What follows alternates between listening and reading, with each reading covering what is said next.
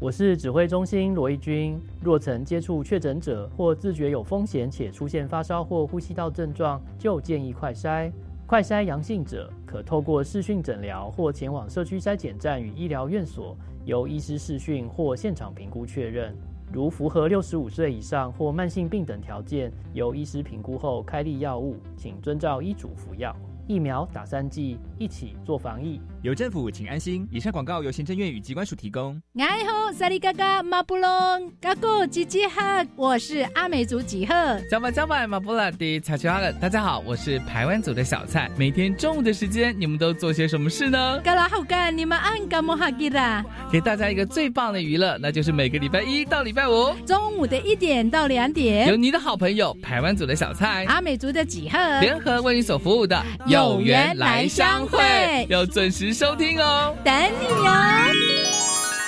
育儿津贴不排付了。虽然我的家庭综合所得税率二十趴以上，但是从今年一月一号开始，可以申请零到未满五岁的育儿津贴喽。我小孩五岁还没入学，也没就读一般私立教保服务机构，可以请领就学补助吗？五岁到未满六岁的幼儿虽然没有就学，但是也可以请领就学补助哦。我们赶快上教育部全国教保资讯网了解相关资讯。以上广告是由教育部提供。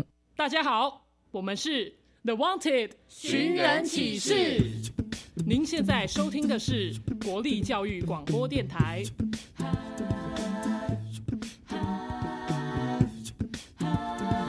就爱教育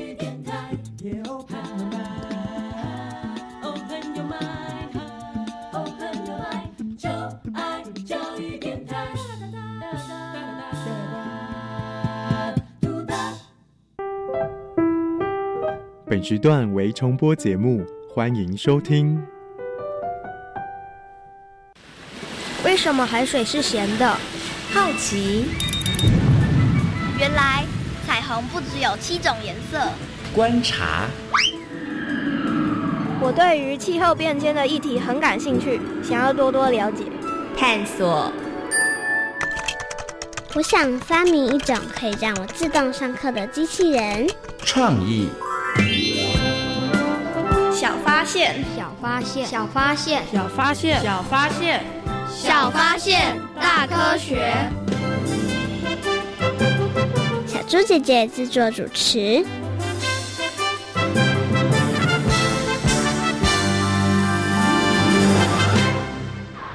巧英，你左右张望，在看什么？我在看哪个东西比较坚固。咦，为什么要这么做？万一发生地震，我才知道该躲哪里才安全呐。不会这么巧，我是未雨绸缪，才能把灾害降到最低。你知道以前就是没有防震概念，所以死伤都很惨重。真的吗？听听历史上的这一天，你就知道喽。一九二三年九月一日。日本发生规模七点九的关东大地震，这场强震超过十万人死亡，两百万栋房屋被毁。小发现，别错过大科学过生活。欢迎所有的大朋友、小朋友收听今天的小发现大科学。我们是科学小侦探，我是小猪姐姐，我是壮怡杰。很开心呢，又在国立教育广播电台的空中和所有的大朋友、小朋友见面了。哇，刚刚呢，我们听到了历史上的这一天呢，跟大家分享的就是日本曾经发生过的一个规模非常大的关东大地震哦。请问一下，怡杰，你怕不怕？地震啊，蛮怕地震的。为什么呢？因为有时候地震后面还会有余震，会造成许多破坏。哦，所以你觉得地震其实是很可怕的，对不对？那你觉得地震是最可怕的天灾吗？我觉得应该算是，因为地震后面可能会引发一些。停电、停水，或者是甚至会有一些海啸等等的哦，没错没错，就是地震呢摇的当下，它也许不会摇很久，但是呢，地震摇完之后，可能有很多陆续的状况会产生。嗯，讲起来，地震其实真的非常非常的可怕哦。那请问一下，你有没有曾经有什么可怕的地震经验过呢？嗯，应该算有。嗯，因为就是我有一次呢，就是在家里，然后突然地震，就是地板在那边晃，然后左右一直左右摇晃，然后摇好像快了一分，快一分多钟，超害怕的，对不对？那你当下的时候做了什么事情呢？我当下呢，就是坐在地板上，心里很惊慌吧？对，很害怕吧？然后想说地震，地震到底什么时候要结束呢？那到底发生地震的时候该怎么办呢？千万不能够像怡杰一样只坐在地上，或者只坐在位置上面哦。所以呢，在今天的小发现大科学的节目呢，就跟大家呢好好来讨论一下，发生地震的时候到底该怎么办哦。不过我们现在呢，要先进入今天的 SOS 逃生赛，要邀请怡姐来闯关，看她呢能不能够顺利的成为我们今天的防灾小达人哦。SOS 逃生赛。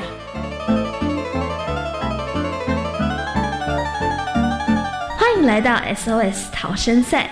面对各种灾害，你需要有超级的智慧和临危不乱的能力，才能顺利逃生。我们总共设有三道关卡，祝福大家都能顺利通过三道关卡，成为防灾小达人哦。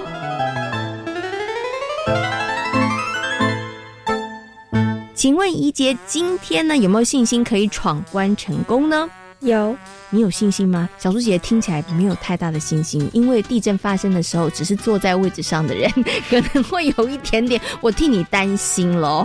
好，等一下要好好的答题，那看你今天可不可以顺利的闯过三关，闯过三关呢，就可以成为我们今天的防灾小达人喽。好，马上就来进行今天的第一题。当躺在床上发生地震的时候，请问该如何处理呢？A. 夺门而出；二.躲在床底下；三.留在床上，用枕头和棉被保护头颈。我觉得是三，留在床上，用枕头和棉被来保护头颈。因为呢，地震的时候最重要就是要保护头部和颈部，让它避免受伤。如果离开床上的话呢？因为地震会晃动，所以可能会站不稳。哎，我觉得一杰的推断很有道理耶，所以你看用删去法，第一个夺门而出就不对了，对不对？躲在床底要离开床上也不对，对不对？所以你就觉得是三。哎，我觉得好像蛮有道理的哦。那到底一杰有没有答对呢？我们赶快听听看。耶，答对了！哇，一姐真的很厉害哦。其实她在发生地震的时候，保护我们的头部跟颈部，其实真的是非常非常重要的事情。那如果你躺在床上的时候呢，你刚好就可以用棉被跟枕头来做这件事情哦。好，恭喜一杰呢通过了第一关。那我们接下来进行的是第二关。如果在校园的时候遇到了地震，请问该到什么地方会比较安全呢？一、游泳池；二、足球门；三、空旷的场所。请回答。我觉得应该是三，空旷场所。因为如果在游泳池，可能会掉到水里去，就变就变成淹水了。如果在足球门旁边，可能会被它倒下来的时候而砸到，这样子也不行。所以要应该要在空旷的场所，远离各个危险的建筑。听起来我觉得真的蛮有道理的哦。好，那到底一姐有没有答对呢？我们来听听看。耶，又答对了，恭喜一杰答对了。所以呢，如果你在户外的话，记得要找空旷的地方，尤其在校园里头的时候，不要想说，哎，我在那个足球门旁边看起来比较安全，其实它是危险的。它如果倒下来的话，可能真的会压到你哦。好，一杰很厉害，顺利的闯过两关，再一个关卡答对的话，你就可以成为我们今天的防灾小达人喽。有没有信心呢？有，马上来听看今天的第三题。地震发生的时候，要迅速的关掉瓦斯，请问对不对呢？请回答一对，二不对。我觉得答案应该是二不对，因为如果地震在晃的时候，你去关瓦斯，可能会因为站不稳而跌倒。嗯，我觉得怡杰这样的推断好像也蛮有道理的。不过他到底有没有答对呢？我们赶快来听听看。啊，我答错了。哦哦，真可惜，怡杰没有挑战成功哦。因为当地震发生的时候，如果你可以的话，其实要赶快把瓦斯关掉，因为如果瓦斯外泄的话，它可能会造成更严重的伤害哦。不过刚刚怡杰提的也很重要，一定要让自己是在安全的范围之内啦。如果摇啊晃得太厉害，或者是呢东西掉下来的话，你还要去关瓦斯，其实也是蛮危险的哈。所以刚刚怡杰的提醒其实也是蛮重要的哦。SOS 逃生赛再次来挑战。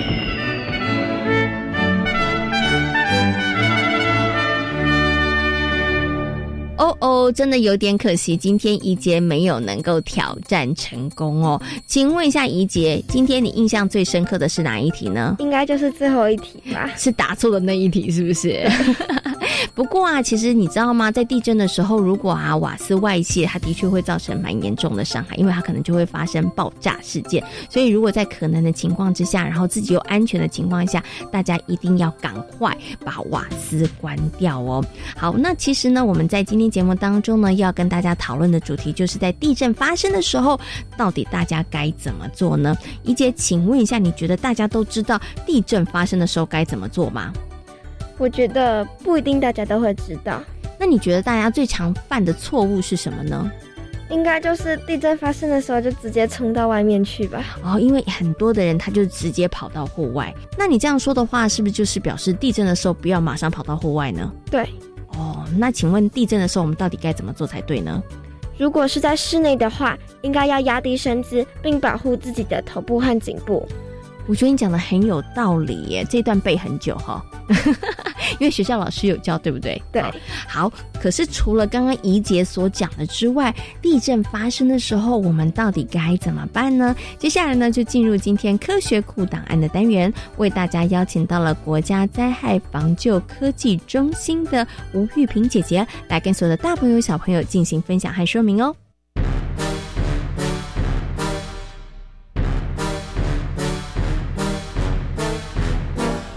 科学库档案。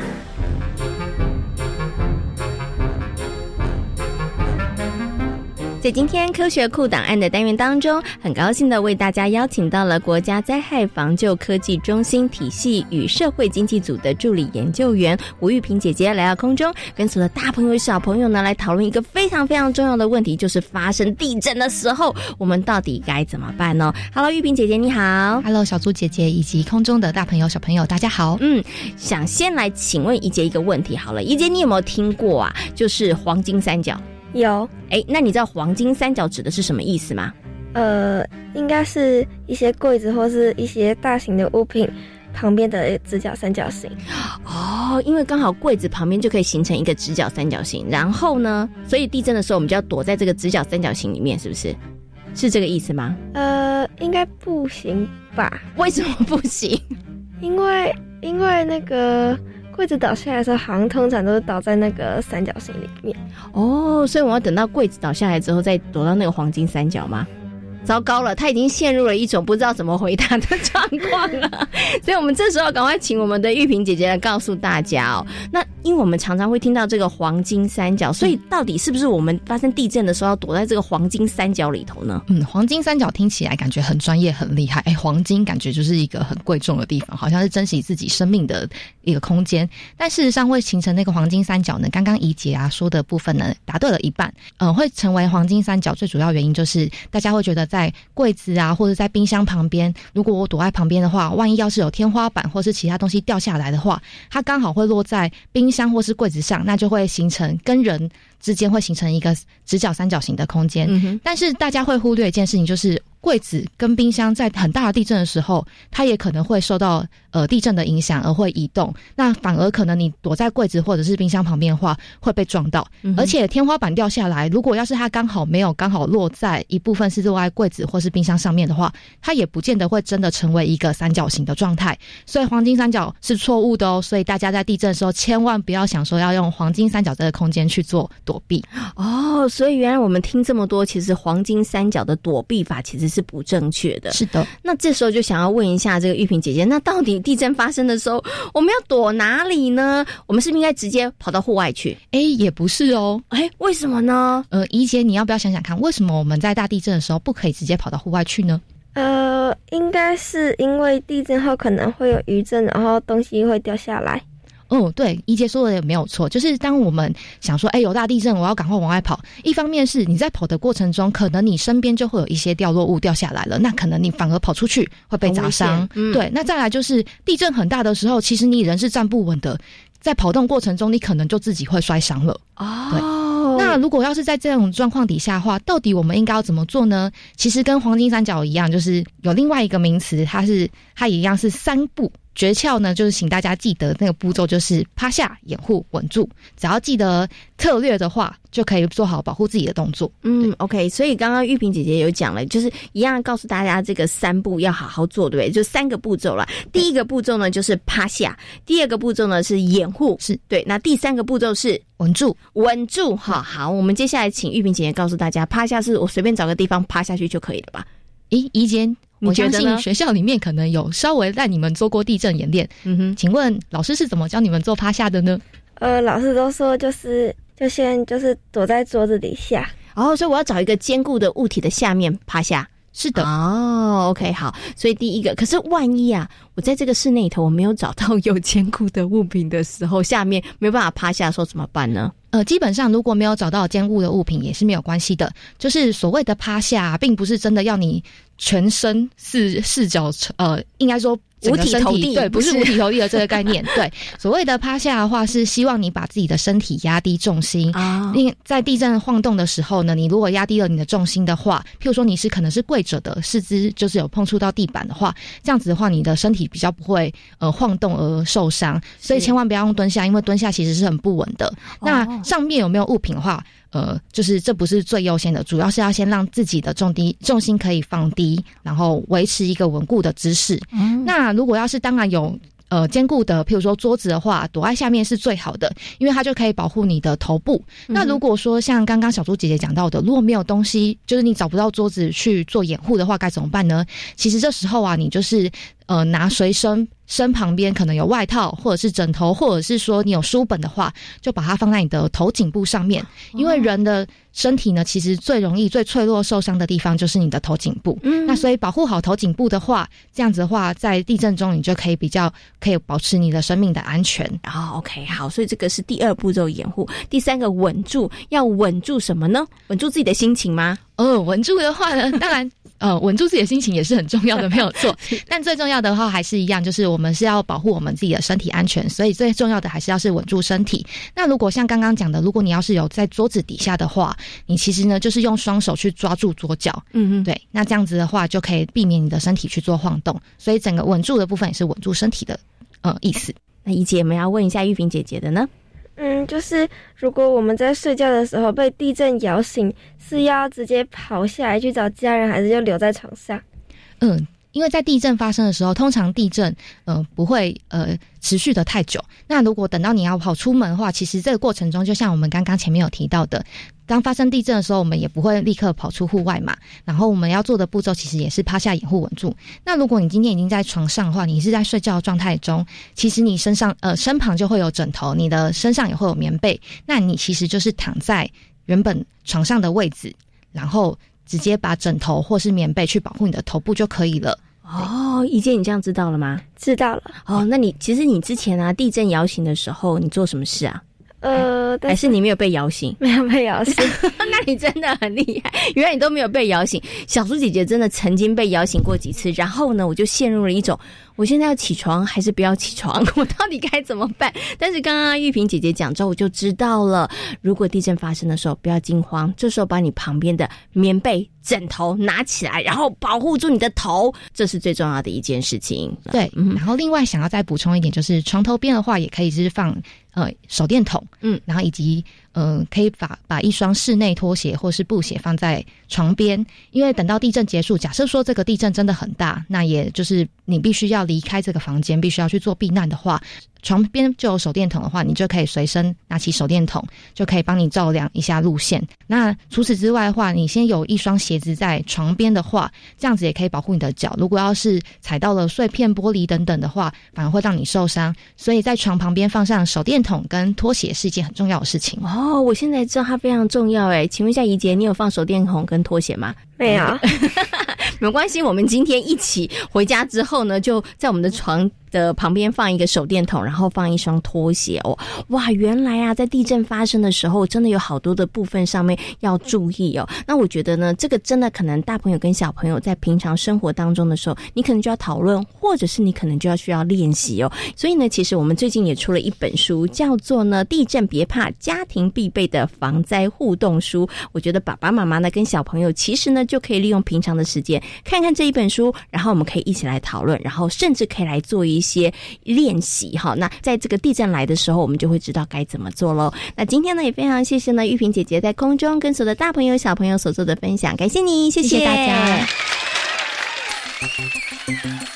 用了刚刚玉萍姐姐的分享之后呢，相信所有的大朋友小朋友现在应该更清楚了。当发生地震的时候，我们到底该怎么做了？刚刚玉萍姐姐有特别特别提醒大家，就是呢，我们所说的这个黄金三角是正确的吗？不是。对，希望大朋友跟小朋友呢，要好好的纠正一下错误的观念呢，然后呢，学习正确的防灾方式，来好好的保护自己哦。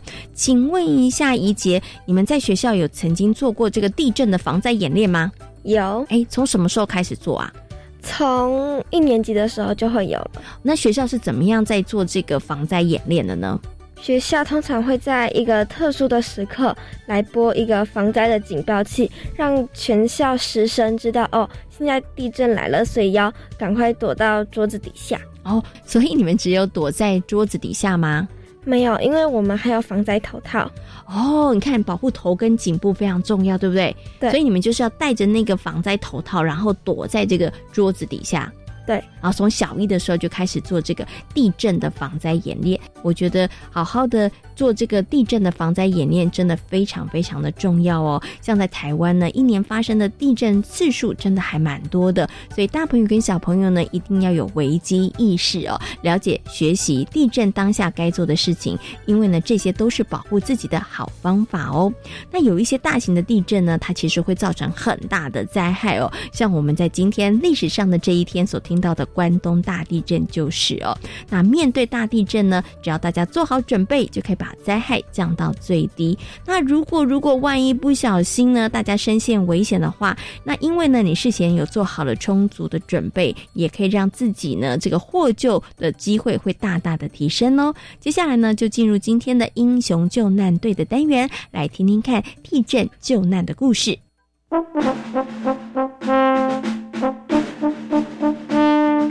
英雄救难队。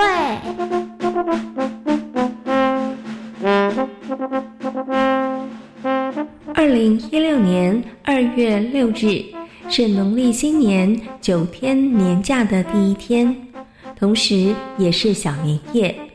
当天凌晨三点五十七分，正当绝大多数的民众都还在睡梦中的时候。南台湾发生了瑞士规模六点四的美浓大地震。哦，还有是地震啊！现在该怎么办？先别紧张，用枕头和棉被保护头部。突如而来的地震让许多人从梦中惊醒，也让某些家庭瞬间破裂。等到天色渐亮，各地的灾情也陆续传出。其中，以台南市永康区围冠金龙大楼倒塌的灾情最为惨重。嘉义市义勇特种搜救队队长听到这个消息后，立刻召集了队员。台南围冠大楼发生坍塌，我们要立刻出动前去救援。怎么会这么严重？还有很多人受困吗？目前情况都还不清楚。除了我们之外，还有其他的团体吗？当然有。我知道这次救灾。嘉义市总共出动在职消防特搜队员三十人，义勇特搜队十八人。嗯，希望灾情不要太严重。面对每次灾难，我们都只能尽力而为。大家准备好了之后，我们就出发吧。地震发生后，特搜队的人员用最快的速度集结，然后前往台南支援救灾。义勇特种搜救队的队长曾景元。在倒塌的围观大楼，和伙伴们全力抢救受困的民众。整个搜救行动，所有的队员都是拼尽了全力，直到最后撤离，都还保持着一线希望。哎，今天二月六号，不是你和太太的结婚纪念日吗？我记得你本来还打算要好好庆祝一番的。呃，对啊，不过没想到遇上大地震，看来也只能跟太太说抱歉了。二月八日是猴年的第一天，那天晚上气温很低。曾景元和十八位肖特、义特的弟兄们同甘共苦，救援因为地震而受困的人们。唉，今年的过年真是太令人难忘了。对啊，大年初一应该在家里和全家人团圆的，但没想到居然发生了这样的事，真是令人遗憾。不过，能在大年初一和大家一起在这里为我们国家和人民尽一份心力，我真的觉得很骄傲。是啊，能一起做一件有意义的事，真的很棒。虽然没有办法跟家人一起过节，但是能够站在第一线帮助需要的人，也是另类过节的意义。曾景元不仅是嘉义市义勇特种搜救队的队长。同时，他也是一位人权律师。他为什么会加入特搜队呢？其实跟九二一大地震有关。一九九九年九二一大地震造成了两千多人死亡，一万多人受伤，五万多间房屋全倒，对于全台湾造成很大的冲击，也是促使曾景元加入特搜队的机缘。九二一大地震过后，内政部部长只是要在重灾区以及多震带的县市成立搜救队。曾景元所居住的嘉义也公开招募第五支民间搜救队的队员。诶，怎么有招募队员的消息？也许我可以去试试。哦，你想成为民间搜救队的队员呐？嗯，没错。可是那不是很危险吗？你别担心，只要经过训练，应该就没问题了。前几年九二一大地震真的太可怕了，如果能有多一些人的帮忙，也许就能把灾难降到最低。可是这个考试内容要考游泳、跑步、立定跳远、单杠啊、仰卧起坐、伏地挺身，还有折返跑，这些项目看起来一点都不容易耶。没问题，我平常都有在锻炼身体。这些项目对我来说并不困难。看到招募队员的消息，曾警员当下决定报考，并且顺利的通过了考试。后来，曾警员获选到英国消防学院受训一个月。回到台湾后，他和队员们每个月至少训练一次。他后来也获选为队长。队长，你的工作时间已经很忙碌。怎么还能够加入嘉义市后湖消防分队凤凰志工行列啊？下班时间后跟着一一九救护车出动协勤紧急救护。听说参加凤凰队的志工不但要参加救护技术训练，还要实习哎。虽然律师工作很忙碌，但只要懂得好好运用时间就没问题啦。你想想啊，六点下班到十一点有五小时，一周七天就有三十五小时可以运用。不管是运动或做有意义的事情，都是没问题的。你这么说，好像有点道理。如果能发挥自己一点小小的力量，让这个世界更好，我觉得牺牲一点自己的时间都是值得的。人因为服务、牺牲、奉献而会变得很富有，而每一次灾难的现场，也因为救难队队员无私的奉献，让那一些受困的民众得以获救。有了重生的机会。